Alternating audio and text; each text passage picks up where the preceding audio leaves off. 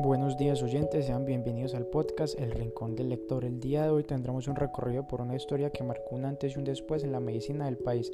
Una obra fascinante llamada El olvido que seremos, escrita por el autor Héctor Abad Lince, pero sobre todo el día de hoy nos centraremos en tres hechos importantes que nos impactaron del libro, los cuales fueron la muerte de Héctor Abad Gómez, el accidente que tiene Héctor el día de su graduación y la muerte de su hermana Marta por cáncer.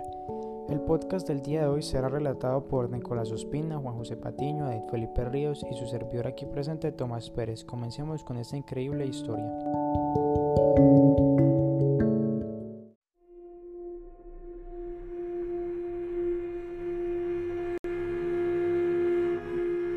Comencemos con el primer hecho importante de la obra que nos impactó a todos, el cual fue cuando Héctor Abad Gómez fue asesinado en la puerta del sindicato. En la mañana de ese martes 25 de agosto de 1987 habían asesinado a un abogado amigo de mi padre, entonces mi padre tenía que ir a dar unas palabras en el velorio de su amigo. En la tarde del martes mi papá llega a la oficina acompañado de otro amigo llamado Leonardo Betancourt, el cual también fue asesinado y una señora muy misteriosa.